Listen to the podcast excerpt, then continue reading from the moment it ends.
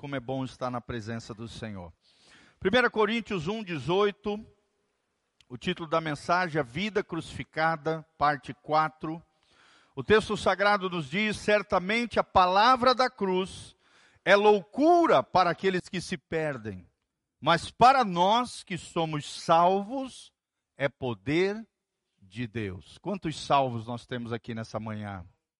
Levanta as duas mãos para os céus e fala: Senhor, obrigado pela minha salvação, pela vida eterna em Cristo Jesus, o meu Senhor.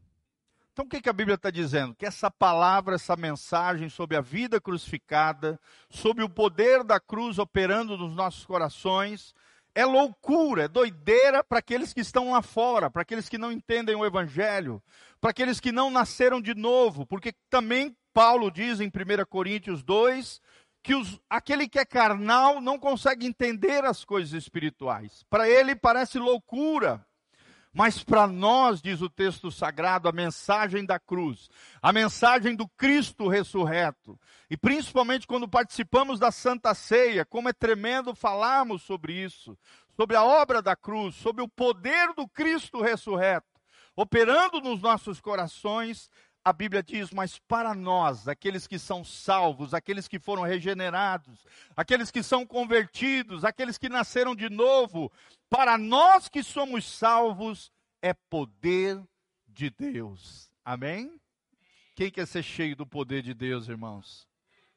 Estivemos né, nesse final de semana ali, mais de mil pessoas nesse congresso, que coisa linda. E eu estive junto com outros pastores ali ministrando, e muitos jovens, muitas pessoas ali.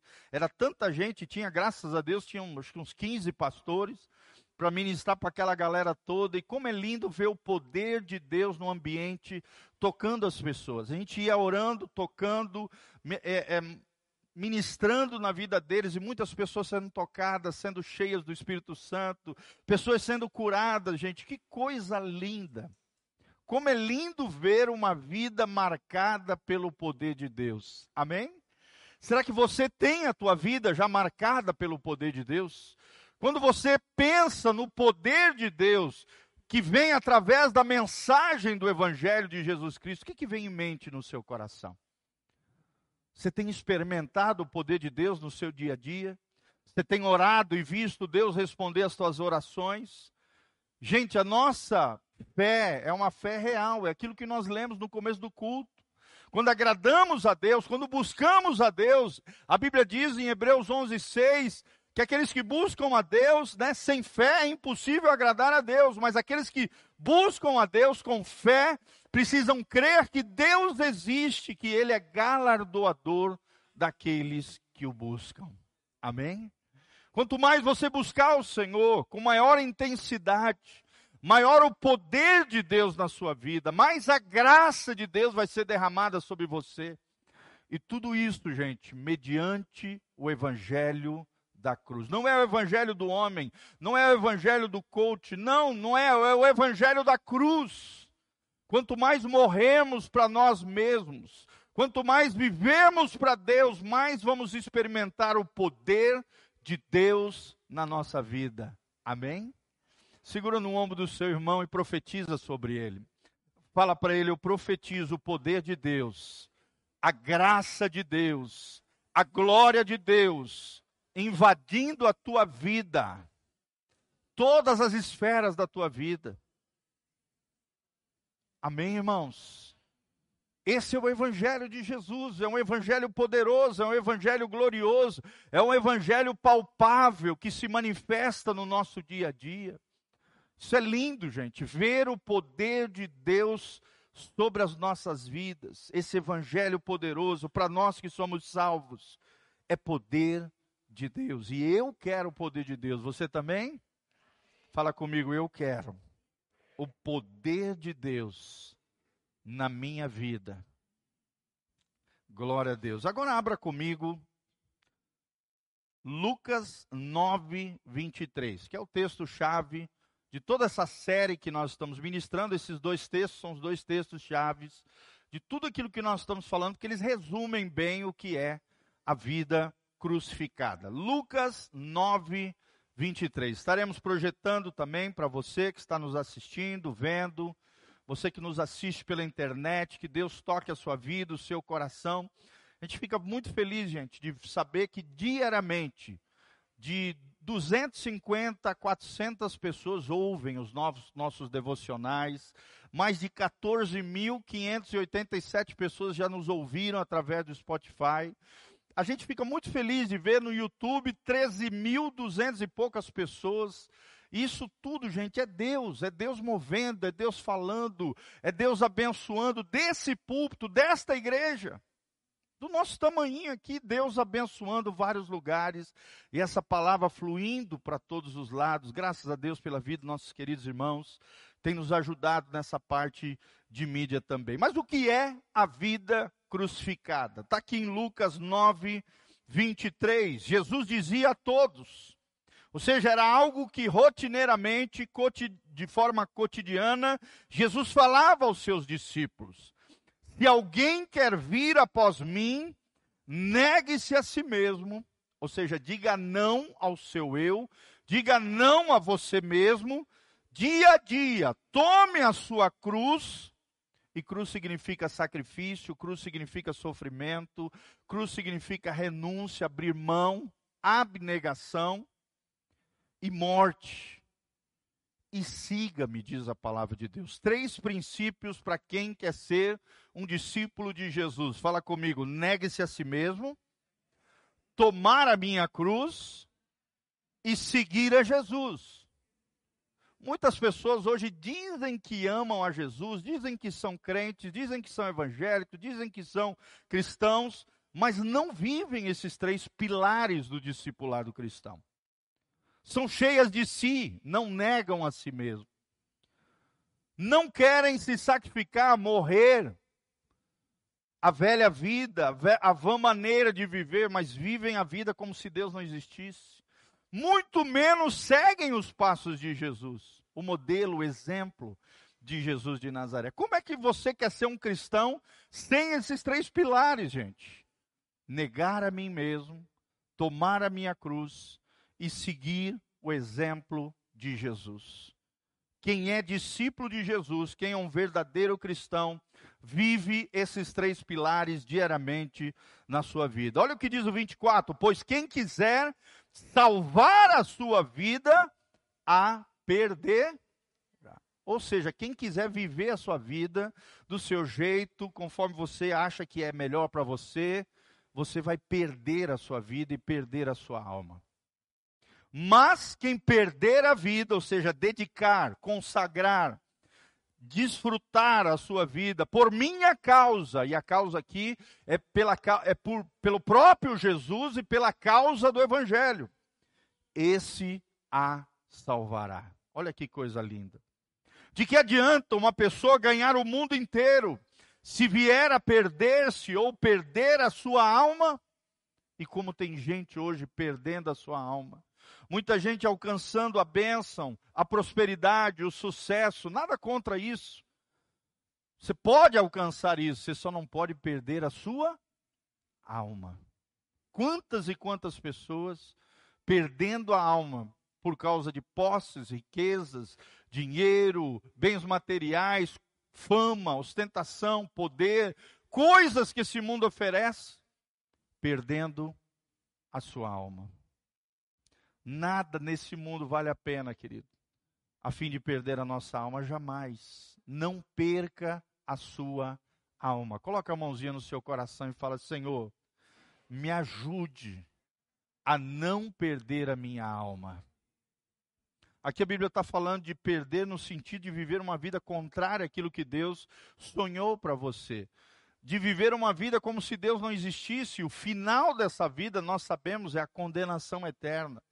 Perder a alma fala perder a si mesmo, perder a sua humanidade, perder a imagem de Deus, a imago Dei na nossa vida, perder a graça de Deus, a salvação, a vida eterna.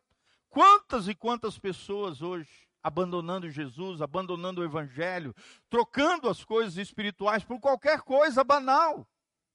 Se Deus não faz o que eu quero, sai fora do evangelho. Se o fulano ali me feriu, ai, dodóizinho. Querida, a tua fé não pode estar baseada em pessoas, a tua fé precisa estar olhando para o autor e consumador da nossa fé. E quem é o autor e consumador da nossa fé? Jesus de Nazaré. Toda vez que você coloca a tua expectativa em pessoas, você vai se frustrar, porque as pessoas são imperfeitas, seja eu, seja você, seja qualquer um. Somos imperfeitos, não conseguimos satisfazer os desejos das pessoas, nem você nem eu. E por isso muitos se frustram. Porque criam expectativas em pessoas, em vez de criarem expectativas e colocarem a sua confiança no Deus Todo-Poderoso, em Jesus, o nosso Senhor e Salvador. 26. Pois quem se envergonhar de mim e das minhas palavras, dele se envergonhará o Filho do Homem, Jesus, quando vier na sua glória e na glória do Pai e dos santos anjos. Em verdade lhes digo que alguns dos que aqui se encontram não passarão pela morte até que vejam o reino de Deus. Amém? E aqui, claro, está falando da visão espiritual que João teve antes de morrer, viu lá no Apocalipse, aquela visão futurística, profética do que ia acontecer no reino de Deus e no reino glorioso do nosso Senhor, que ainda não se realizou, está se realizando profeticamente. Amém? Então não tenha vergonha do Evangelho, não tenha vergonha de ser cristão, pelo contrário, ame tudo isso, se doe em prol desta causa, e é o que nós temos aprendido sobre o poder da cruz, temos falado que a cruz nos chama a responsabilidade, temos falado nas demais ministrações, você pode assistir, está lá disponível na internet, no WhatsApp, no Spotify, em todas as nossas mídias sociais. Nós temos aprendido que a cruz é o plano perfeito de Deus. Fala comigo, a cruz é o plano perfeito de Deus. Falamos também que Jesus é o nosso substituto. Falamos sobre isso, ele foi o nosso substituto na cruz do Calvário. Nós somos vivificados por ele. Cristo foi crucificado por nós. Nós também aprendemos que Jesus foi nosso representante, ou seja, Cristo foi crucificado como nós, ele é o nosso representante, por isso somos libertos. É o que diz João 8, 32: E conhecereis a verdade, e a verdade vos libertará. Se o Filho vos libertar, verdadeiramente sereis livres. E por último, o que nós estamos vendo é Jesus como nosso estilo de vida. Fala comigo, Jesus como nosso estilo de vida. Aprendemos que Cristo é crucificado em nós diariamente. Cristo é crucificado em nós diariamente. Quando nós ministramos sobre a vida crucificada, nós estamos falando disso, de morrermos diariamente para o pecado, para que possamos viver diariamente para a glória de Deus. Fala comigo, morremos diariamente para o pecado, para vivermos diariamente para a glória de Deus. Falei para vocês no último encontro, pastor Cote, ele nos ensina que o Cristo crucificado deve ter seguidores crucificados. Romanos 12, versículo 1 e 2, no final diz: Apresentei os vossos corpos como um sacrifício vivo, santo e agradável. Este é o vosso culto racional. Quanto maior a sua santidade, maior a sua consagração a Deus, mais a graça e a glória de Deus virá sobre a tua vida. Amém? Eu comprei até uma camiseta ali no congresso do Famintos por Deus, está escrito assim: Quanto mais eu obedeço, mais o céu desce sobre a minha vida. Glória a Deus. Quem obedece, o céu desce. Está escrito assim na camiseta. Achei genial. É uma das frases né, que o Bertelli solta, solta. Aí ele vai, eles vão escrevendo e transformam isso em camiseta. Tão lindo, são decretos proféticos. Quanto mais obediente você for, quanto mais santificado você for, quanto mais consagrado diante do Senhor, mais você vai agradar o coração de Deus, mais você vai viver esse poder do Cristo ressurreto. E isso é lindo, isso é maravilhoso. E nós terminamos falando sobre as cinco características do estilo de vida de Jesus. Fala comigo, cinco características do estilo de vida de Jesus. Vimos a primeira característica é sacrifício. Sacrifício, a vida crucificada é uma vida de sacrifício. Por isso que a Bíblia diz: negue-se a si mesmo. Tome a sua cruz. Tanto a cruz quanto negar-se a si mesmo é sacrifício. A cruz é um símbolo do sacrifício máximo de Deus, homem, Jesus Cristo, por amor a nós. Toda vez que ceiamos, trazemos à memória o sacrifício de Jesus, sim ou não? Da mesma maneira, eu e você somos chamados a sacrifícios, não sacrifícios de tolos, mas sacrifícios espirituais. Quando você está orando, você está se sacrificando ao Senhor, você está se dedicando ao Senhor. Quando nós estamos aqui adorando, que atmosfera tremenda de adoração, sim ou não, gente? Maravilhosa, você está oferecendo um sacrifício espiritual diante do Senhor. Quando você está jejuando, quando você está lendo a palavra, quando você está em comunhão com os seus irmãos, além de ser um deleite, também é um sacrifício, porque a nossa carne quer se isolar, mas o nosso coração em Deus quer ter comunhão. Amém? A tua carne quer ficar descansando em casa, mas o teu espírito quer vir à igreja para receber a palavra de vida. Então, quem é que vence no teu interior? É o espírito ou é a carne? É a tua alma, né? A tua parte carnal, o teu corpo ou o teu espírito? Quem guia a sua vida? Os cristãos que têm uma vida crucificada são guiados pelo Espírito Santo de Deus. Eles não vivem baseados no seu corpo, eles não vivem baseados nas suas emoções, sentimentos, mas vivem baseados nas suas convicções, interiores, no seu espírito. Estão guiados pelo Espírito Santo de Deus, amém? Uma vida de sacrifício. Segunda marca, quebrantamento. Será que você é uma pessoa quebrantada? Será que você é uma pessoa humilde, reconhece erros, reconhece falhas, conserta situações na sua vida, se quebranta na presença de Deus, se ajoelha na presença de Deus, quebrantado? Terceiro, disciplina. Isso aqui é muito importante, gente. Pessoas disciplinadas. Quem vive essa vida crucificada tem disciplina, disciplina de ler a Bíblia, disciplina de orar ao longo do dia, disciplina de estar a sós com Deus. Será que temos disciplina?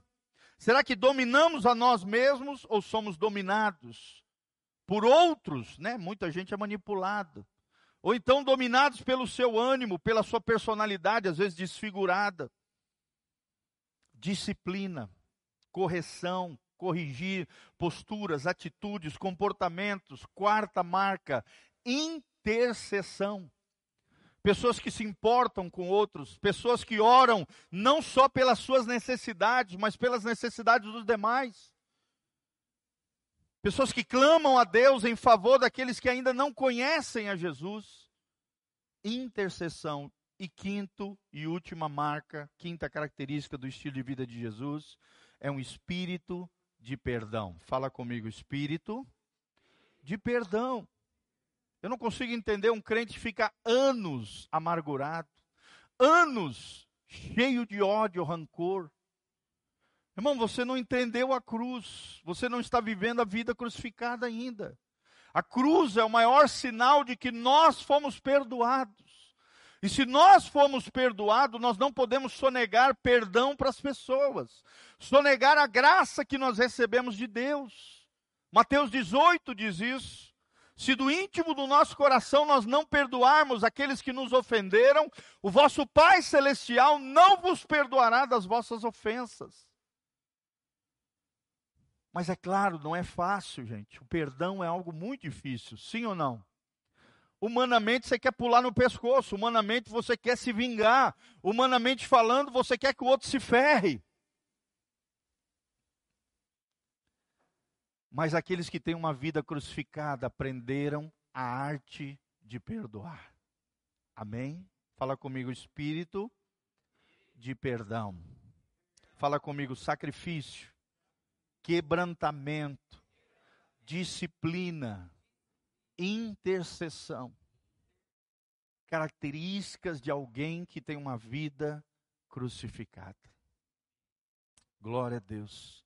Esses valores são valores que vivenciamos todos os dias e que abençoam os nossos relacionamentos.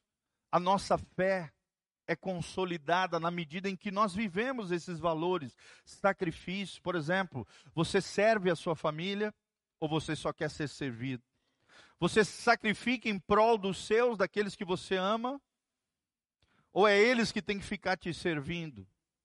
Você é o rei momo da sua casa? Ou você realmente é alguém com uma vida crucificada? Você se doa, você doa o melhor do seu tempo, você doa o melhor de si ou dá o resto? É isso que nós estamos falando, de trazer, de encarnar esses valores no nosso dia a dia. Amém? O mundo está cheio de teoria, o mundo está cheio de filosofia linda e maravilhosa. O mundo das ideias está cheio de ideias boas.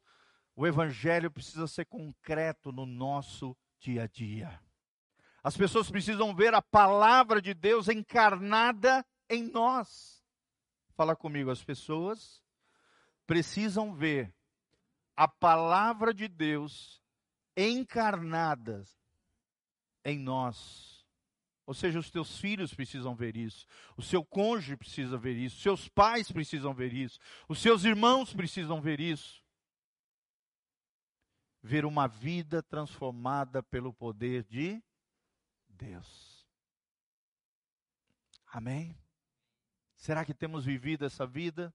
Essa é a vida crucificada. O novo homem precisa ser disciplinado. O velho homem precisa ir para a cruz, precisa morrer diariamente. Eu já não faço mais o que eu quero, mas o que Deus quer que eu faça. Hoje mesmo nós aprendemos um princípio tremendo, até anotei, postei lá na internet. Na medida em que a gente vai aprendendo, vai ouvindo a voz do Espírito Santo através de outros, ou diretamente ao nosso coração, nós vamos postando, nós vamos deixando para a posteridade.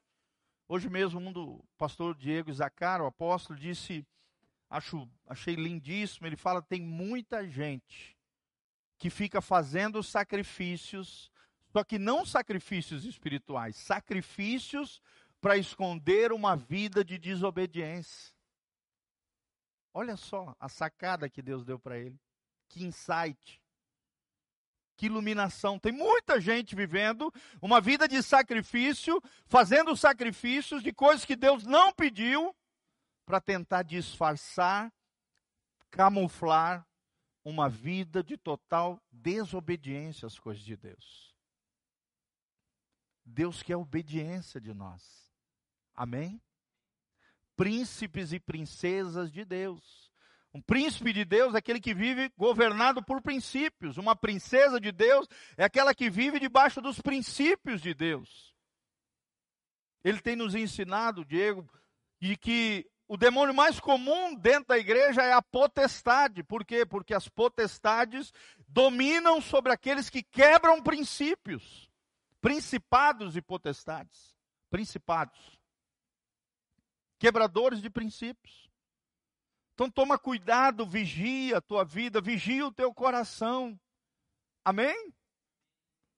Não quebre princípios, não quebrem valores. Eu sei que não é fácil no nosso dia a dia, na sociedade corrompida que nós vivemos, mas procure vigiar o teu coração, vigiar tuas atitudes, teu comportamento, o que sai da tua boca, os gestos que você faz, o seu olhar. É disso que nós estamos falando. Precisamos participar do poder vivificador do Cristo ressurreto. Amém? Fala comigo, eu quero participar do poder vivificador do Cristo ressurreto. Qual é esse poder do Cristo ressurreto, gente? Qual foi o poder que ressuscitou Jesus dentre os mortos? O poder do. Vamos lá. Não tem um corajoso? Qual foi o poder que levantou Jesus dentre os mortos? O Espírito Santo. O mesmo Espírito, diz lá em Romanos 8, que ressuscitou Jesus dentre os mortos, ele opera nos nossos corações. Olha que coisa linda, gente. Que coisa poderosa existe dentro de nós. Tudo que nós precisamos já existe dentro de nós.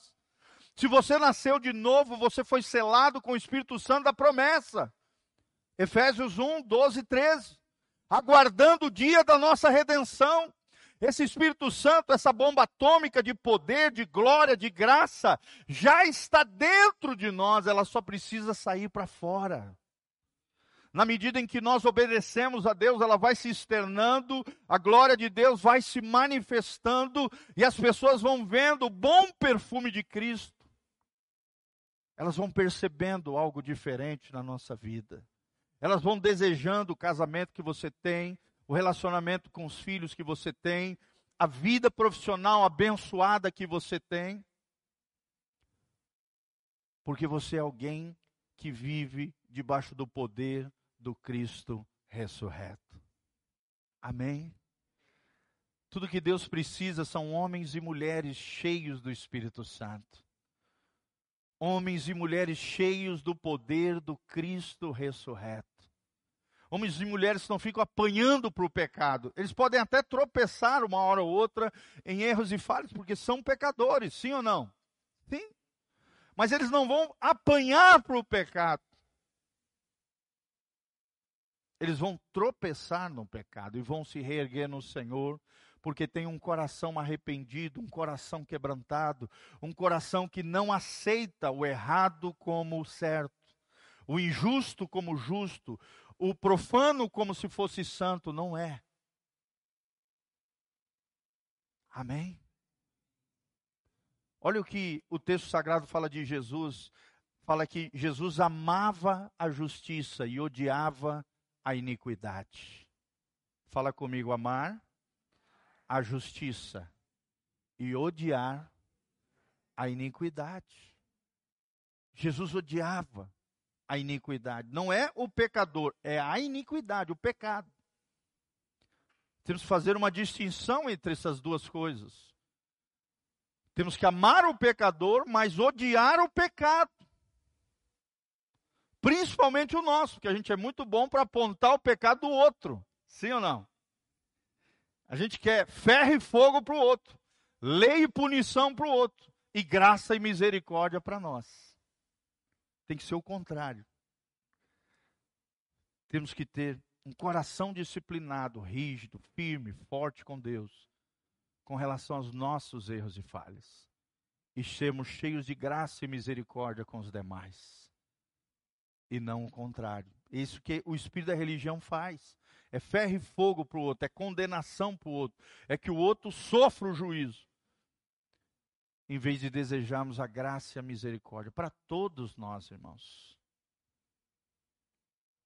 Conciliamos, nós precisamos conciliar renúncia com voluntariedade, servindo a outros e servindo a Deus. Fala comigo, renúncia e voluntariedade. O que, que é isso, pastor? Renúncia é abrir mão. Se for para ter paz, abra mão, gente como tem conflito hoje entre pessoas, pessoas cheias de si, pessoas tomadas pelo orgulho, ficam brigando para saber quem tem razão, quem está certo e o outro está errado. Renúncia é abrir mão em prol da relação. A Bíblia diz assim em Romanos 12: No que depender de vós, tem de paz com todos os homens. Em outras palavras, a Bíblia está dizendo: faça todo o possível para ter paz com as pessoas para evitar conflitos, brigas. Tem gente que tem deleite, que tem prazer em briga e confusão, irmão. Isso é diabólico, isso é demoníaco. Quem é quebrantado, quem é humilde, quem tem uma vida crucificada, tem uma vida de renúncia, de abrir mão em prol do outro, em prol da relação. Amém? A gente só não pode abrir mão dos nossos princípios e valores. Isso não. Mas tem muita coisa dessa terra que nós podemos sim abrir mão. Se te pedirem a capa, dá outra capa. Se te pedirem para andar uma milha, ande duas milhas, disse Jesus. Sim ou não? Sim. Renúncia, abrir mão em prol da relação. Isso de forma voluntária mostra um coração quebrantado, um coração crucificado. Assim você vai estar servindo outras pessoas, você vai estar servindo a Deus. Vai vencer o orgulho de dentro do seu coração, do meu coração, do nosso coração, que quer se apegar às coisas, que quer que seja tudo do nosso jeito, que quer ter razão em tudo. Uma vida crucificada é uma vida de renúncia é uma vida de abrir mão. Amém? Em prol de outros, em prol do reino de Deus. Quanto mais revelação de Deus você tem, mais nos aprofundamos nisso, em renúncia e voluntariedade. Quanto mais revelação temos, né?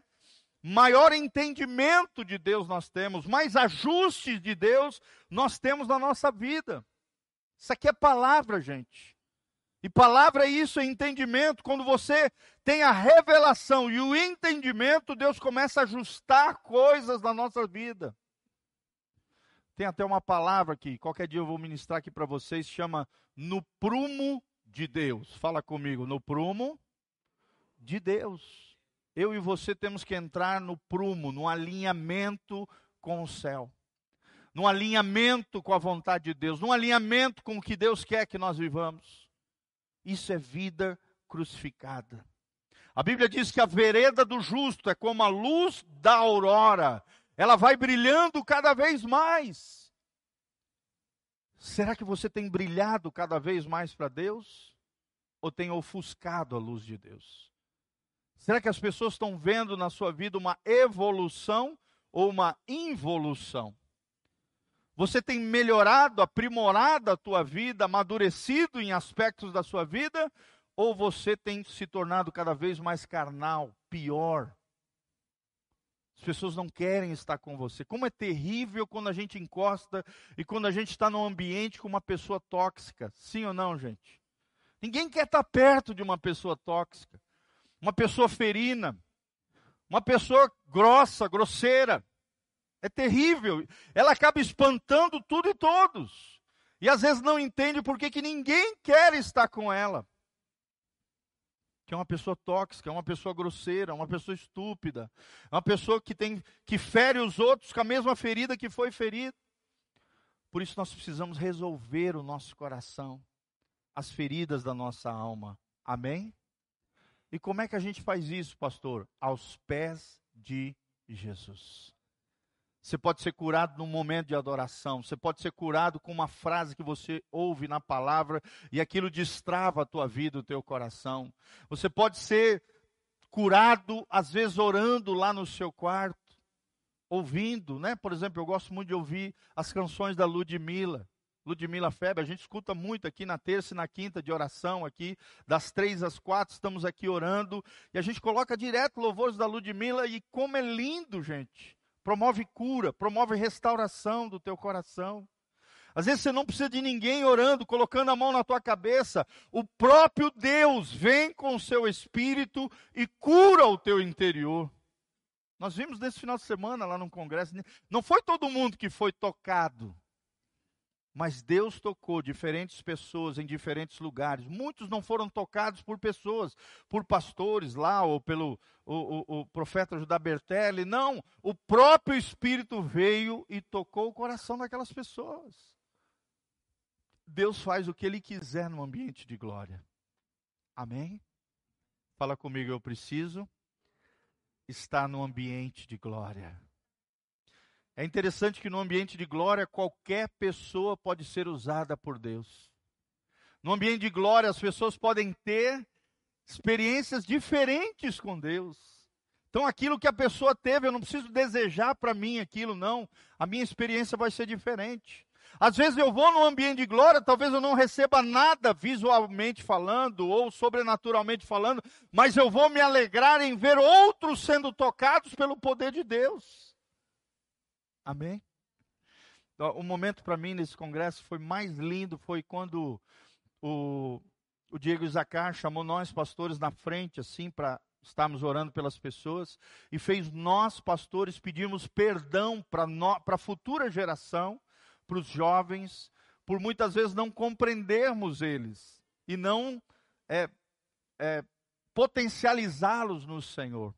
Foi algo tão lindo, gente. E aí nós estamos olhando para eles, pedindo perdão para eles, porque muitas vezes não o compreendemos, que é aquela famosa diferença entre as gerações. Às vezes você teve um tipo de criação e você quer criar o teu filho do mesmo jeito. E não é mais desse jeito, já é outra geração. E você acha que o jeito que os teus pais te criaram é o melhor jeito? Não. Na Bíblia Sagrada, a cada geração nós vamos melhorando as gerações. As gerações são diferentes. Amém? Aquilo que fizeram contigo lá atrás é diferente daquilo que você vai fazer com o seu filho, porque é uma outra geração. Senão a gente acaba criando um abismo entre as gerações e acaba muitas vezes perdendo a, o coração dos nossos filhos, seja filhos naturais, espirituais, ou seja filhos, né, de sangue. Às vezes a gente quer que os nossos filhos façam aquilo que a gente acha que eles têm que fazer. Não é assim. Nós precisamos respeitá-los, nós precisamos potencializá-los. Amém, gente? Glória a Deus. Fala assim comigo. A, é, compreenda a futura geração. Cada geração é diferente. E nós precisamos discernir as gerações. Foi lindo nós pedimos perdão para aqueles jovens e adolescentes, e ali eles já foram tomados pela glória de Deus, começaram a chorar, e a gente foi orando pelas pessoas, pelos jovens ali, e eles foram, cada jovem era diferente, era um toque diferente do Espírito Santo. Nós não fizemos nada demais. A gente ia colocando as mãos, orando, ministrando a glória de Deus. O próprio Deus vinha ministrando de forma diferente no coraçãozinho deles. Que coisa linda, que coisa gloriosa. A gente não conhece a história de cada um deles, mas cada um deles teve a sua própria experiência com o Espírito Santo. Amém? Me marcou muito um jovem que eu peguei, eu abracei ele assim, trouxe para perto do meu peito e comecei a ministrar assim sobre a cabeça dele. Ele chorava igual um menino de 5, 6 aninhos. E já era um homem barbado, guitarrista que tinha tocado no louvor, na adoração. Então, assim, gente, nós não podemos é, achar que a nossa experiência com o Espírito Santo tem que ser igual para todo mundo. Você não pode colocar o Espírito Santo numa caixinha. Ele faz o que ele quiser com quem ele quiser, de formas diferentes. Amém? Precisamos estar cheios do Espírito Santo, do poder do Cristo ressurreto. Porque dessa maneira, e só dessa maneira, Deus pode nos usar poderosamente qualquer um de nós aqui. Coloca a mão no seu coração comigo e fala: Senhor, eu quero ser cheio do poder do Espírito Santo. Deus usa quem Ele quiser. Deus usa como Ele quiser. Deus faz o que Ele quiser. Deus faz, irmãos. A cruz deverá ser aplicada durante toda a nossa existência na terra. E é o Espírito Santo quem opera no nosso interior o poder da cruz, nos transformando a cada dia. O Pai, Deus Pai, como bom agricultor, cortará coisas em nós que nos impedem de crescer. Olha só, isso aqui é forte. Deus vai cortar coisas que nos impedem de crescer. Ele é o agricultor. Jesus é a videira verdadeira, nós somos os ramos. Está lá em João 15.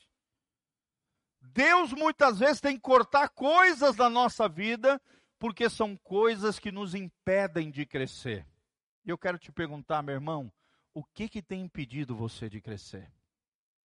Quais são as coisas que têm sido embaraço na sua vida? Quais são as coisas que têm atrapalhado o teu crescimento espiritual?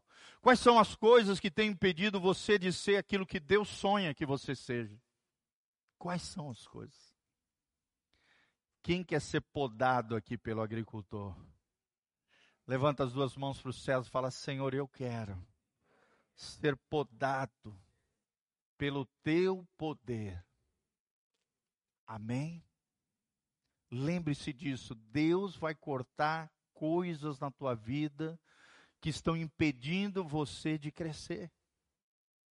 Muitas vezes a gente não entende os cortes de Deus as, as tesouradas de Deus, mas todas as coisas cooperam para o bem daqueles que amam a Deus, para aqueles que são chamados segundo o seu propósito. Se você é filho de Deus, você tem um chamado, você foi chamado para viver o propósito de Deus, e esse poder do Cristo ressurreto vai podar, vai cortar áreas da sua vida que tem impedido você de crescer.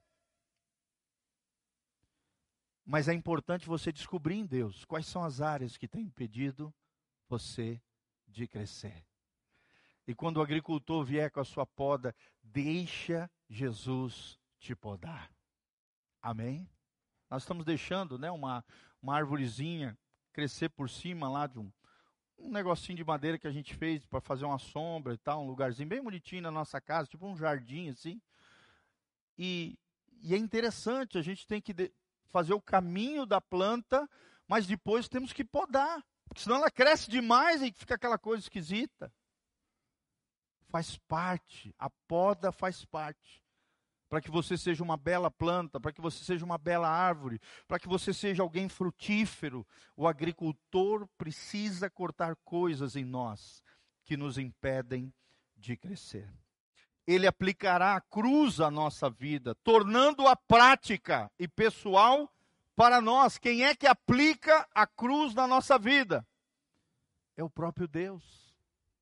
Quem é que nos convence do pecado, da justiça e do juízo? é o Espírito Santo de Deus. Às vezes a gente quer né, que o nosso cônjuge, a gente quer que o, o, o nosso parente, a gente quer enfiar a goela abaixo o Evangelho de Jesus, as coisas de Deus, não funciona assim. Você só tem que dar um bom testemunho da sua fé, agir com sabedoria de Deus na sua casa, na sua família, e você tem que clamar e interceder para que o Espírito Santo convença ele do pecado, da justiça e do juízo. Do pecado, porque nós somos pecadores. Da justiça, é porque nós temos que agradar a justiça de Deus. Fazer aquilo que é correto, aquilo que é certo do ponto de vista da palavra.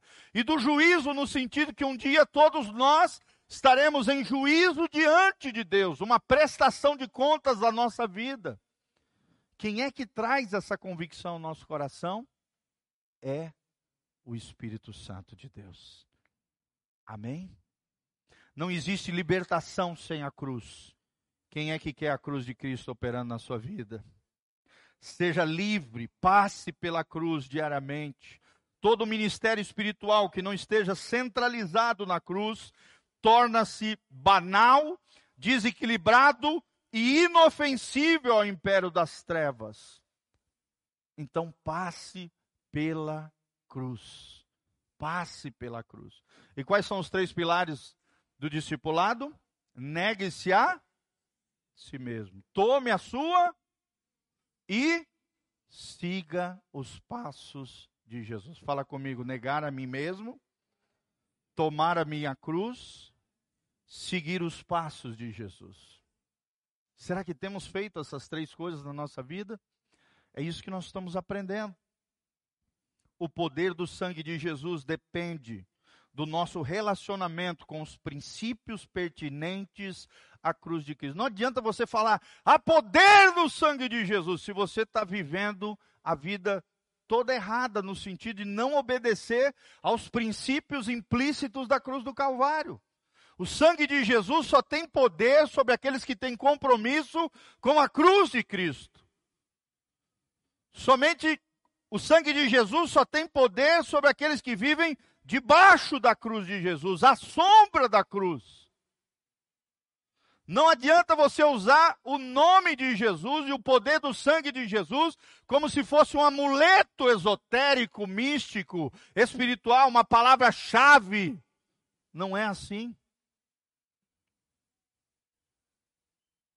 você tem que obedecer os princípios implícitos da cruz de Cristo. Para que o sangue de Jesus, para que o nome de Jesus tenha poder sobre a sua vida. Amém? É igual tu querer expulsar um demônio vivendo a vida toda errado. O demônio vai saber o que tu fez de errado. Então você tem que viver uma vida tão reta, correta, consagrada, dedicada, que quando por acaso você enfrentar um demônio, o demônio não tenha do que acusar você.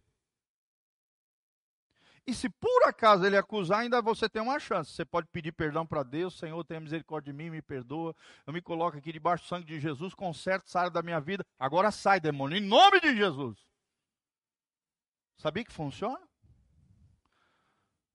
Mas às vezes você passa por uma situação de vergonha, de desonra, sem necessidade. Se você estivesse caminhando na linha em consagração e santificação diante de Jesus. Os demônios sabem quem são obedientes aos princípios da cruz. Os demônios temem os obedientes de Jesus. Fala comigo, os demônios sabem quem é obediente e quem é desobediente. Quem é obediente tem autoridade. Porque a obediência é a nossa plataforma de autoridade no mundo espiritual. Quanto maior a sua obediência, maior a sua autoridade no mundo espiritual. Quanto mais desobediente você é, quanto menos da vida crucificada você tem na sua vida, menos autoridade ou nada de autoridade você tem no mundo espiritual. Aqui não está falando de perfeição, tá, gente? Senão ninguém podia expulsar demônio. Todos nós somos falhos, somos imperfeitos, somos pecadores, amém? Que faz a diferença é o sangue de Jesus, é o nome de Jesus, é a fé em Jesus. Mas também a plataforma de autoridade no mundo espiritual é uma vida de obediência aos princípios da cruz de Cristo. O perdão, o amor, o sacrifício, todas essas coisas, quebrantamento, espírito de perdão, disciplina, sacrifício, intercessão, tudo isso que nós estamos mencionando. Não é sábio usar o nome de Jesus sem ter usado o sangue de Jesus sobre a sua vida.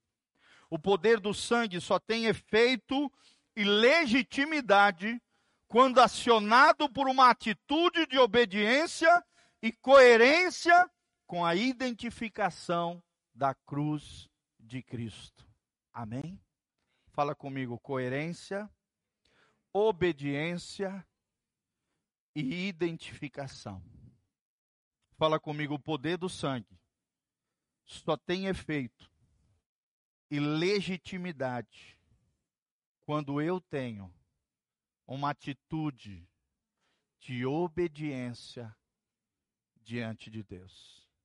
É igual a fé. A fé não caminha sozinha. A fé sem obras é morta. Só as obras sem fé é orgulho e presunção humana, é uma tentativa humana de alcançar a salvação baseado nos seus méritos.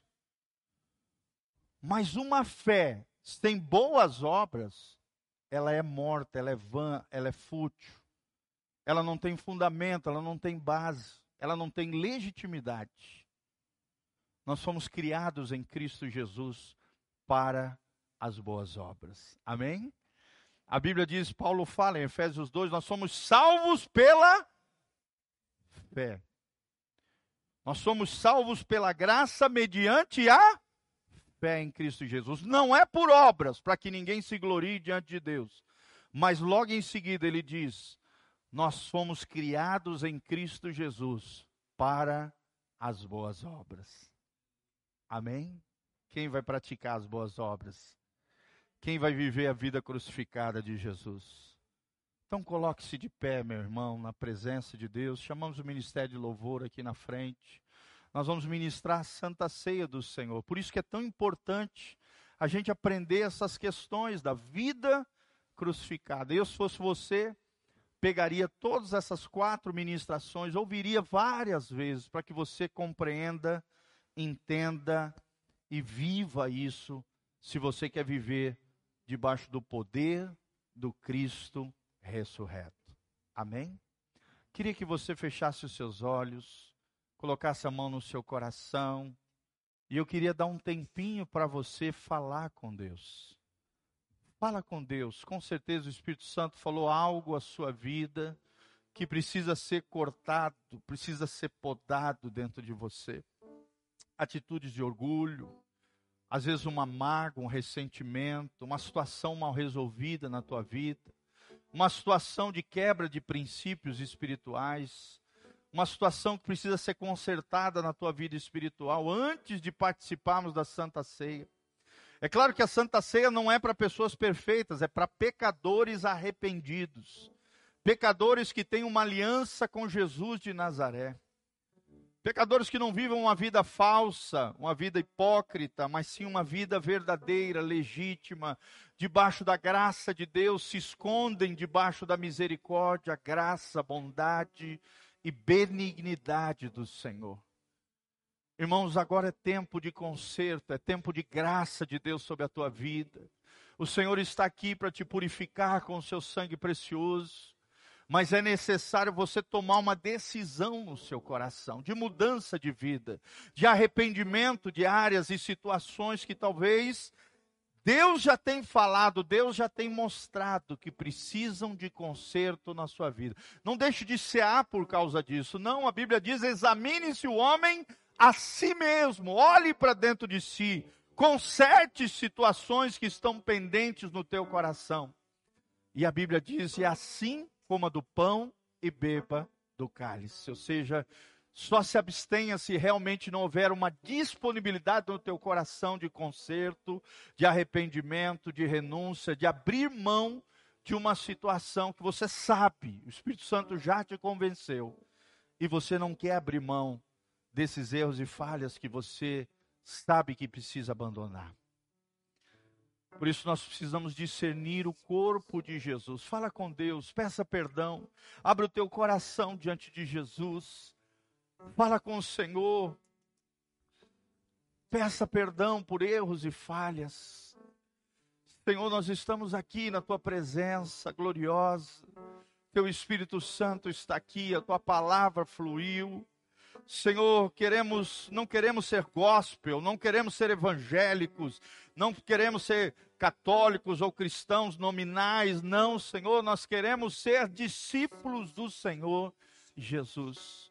Queremos viver o discipulado de Jesus Cristo. Queremos negar a nós mesmos, queremos carregar a nossa cruz, tomarmos a nossa cruz e seguirmos os passos de Jesus. Senhor, dá-nos o poder do Cristo ressurreto. Muda o que tiver que mudar no nosso interior e no nosso coração. Senhor, levanta desse lugar uma igreja de homens e mulheres que levam as coisas de Deus a sério. Homens e mulheres que têm um compromisso e aliança com Jesus de Nazaré.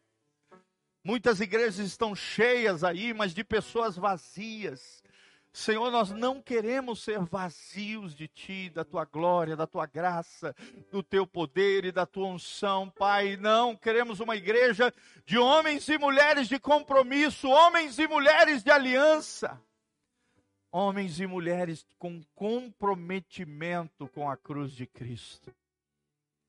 Que o poder do Cristo ressurreto esteja nesse lugar.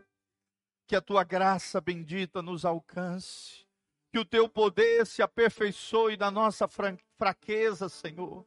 Que o Senhor nos ajude a triunfarmos sobre o pecado. Que o Senhor nos sensibilize, ó Deus, no nosso dia a dia. Que a nossa consciência esteja límpida diante do Senhor. Que o nosso coração esteja puro diante da tua face, Pai. Dá-nos um coração cheio de graça cheio de misericórdia, compassivo, Pai, ó Deus, cheio de compaixão com os outros, Senhor.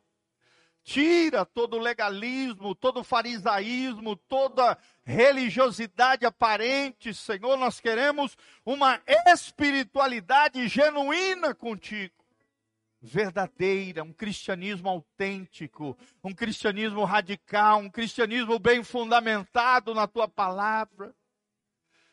Senhor, ministra nos nossos corações nessa noite.